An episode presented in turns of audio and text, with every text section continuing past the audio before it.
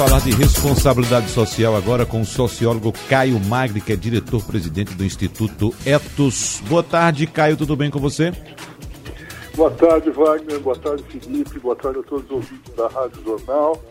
E queria desejar encontrá-los bem, vocês, as, as famílias e todos aí na rádio nesse momento tão crítico que a gente está vivendo. Ô Caio, a pandemia de coronavírus foi decretada desde 11 de março, mas apenas no dia 18 o governo federal reconheceu o estado de calamidade pública e somente na noite de ontem, 2 de abril, a renda básica emergencial foi publicada no Diário Oficial da União. Isso depois de uma espera de 48 horas para o presidente sancionar uh, o projeto, Caio. Pelo observado até agora, houve demora em tomar medidas de assistência financeira para os mais vulneráveis, Caio, no seu entendimento? Wagner, é, primeiro que é importante a gente lembrar que esse projeto de lei, e essa lei hoje, né, hoje ela é de fato uma lei, é produto de uma intensa mobilização da sociedade civil, uma intensa mobilização dos parlamentares da Câmara dos Deputados, depois do Senado, que votaram de maneira muito veloz. A Câmara demorou um dia, o Senado demorou um dia, e infelizmente, portanto, isso é um resultado importante desse processo, é, mas infelizmente a gente ainda continua eh, sem, com muitas dúvidas, apesar da sanção ter sido publicada somente agora, somente no dia de hoje. Nós não temos ainda o decreto regulamentador que define e detalha como é que as pessoas vão de fato receber essa renda mínima emergencial pelos três meses, abril, maio e junho. Nós já estamos no dia 10 de abril, praticamente, né, 7, 8 de abril, é, e a gente não tem as, as medidas concretas. O governo tá, está muito atrasado com relação a essa medida, as medidas também de ajuda e apoio às pequenas e médias e grandes empresas, as grandes também estão envolvidas nesse momento em pacotes que possam auxiliar especialmente a garantia dos empregos. É, então, então, de fato, é um atraso significativo no momento tão agudo e grave que a gente tem. Me parece que agora à tarde o governo fez algumas, está tomando algumas medidas para agilizar esse processo. Isso é muito importante. Espero que isso de fato se concretize, porque agora precisa chegar a ajuda, porque ela não é só importante com relação às medidas de apoio econômico.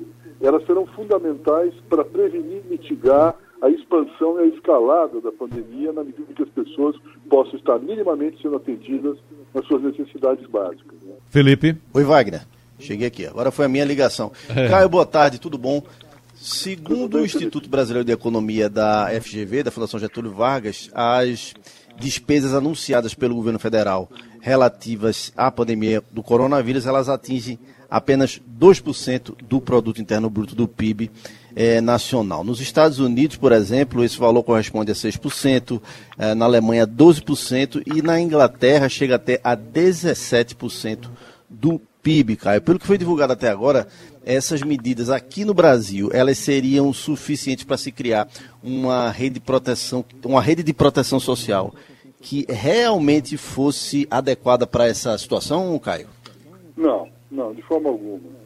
E parece que pelo menos esse consenso existe entre todos os economistas do Brasil, os analistas, que de diferentes visões, eh, tendências, eh, escolas, né, de que é necessário nesse momento mais do que nunca a presença do Estado, fazendo de fato uma separação, inclusive entre o seu orçamento fiscal, de um orçamento de guerra.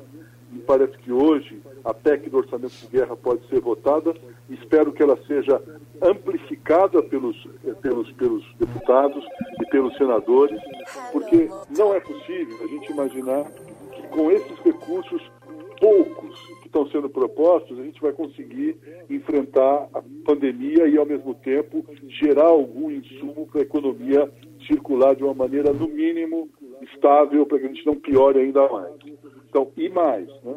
você tem hoje uma, uma, um sinal contraditório. O governo está tentando liberar as empresas para que elas demitam, suspendam contratos de trabalho e, ao mesmo tempo, estão é, criando mecanismos de proteção social, mas que não vão cobrir de maneira adequada aqueles que serão demitidos pelas suas próprias propostas políticas. Então nós temos uma contradição incrível. Né?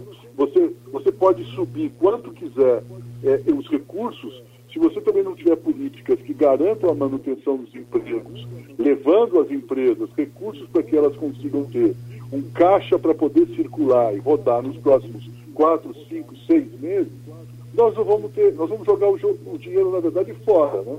Você cria um, um desemprego cada vez mais maior, você levanta a régua para a proteção social de uma renda mínima, mas uma coisa não está ligada com a outra. Então, é bastante grave se a gente não adequar as políticas de incentivo e investimentos de recursos na proteção social com a própria proteção das empresas e a proteção dos empregos. Está se falando muito disso de forma separada. Isso tem que ser pensado de uma forma conjunta. Se perdemos os empregos, não haverá ajuda suficiente para poder completar e complementar essa situação. Caio Magri, muito obrigado, um abraço para você e até semana que vem, Caio. Saúde e alegria para todos, meus caros. Um abraço. Para todos nós, muito obrigado.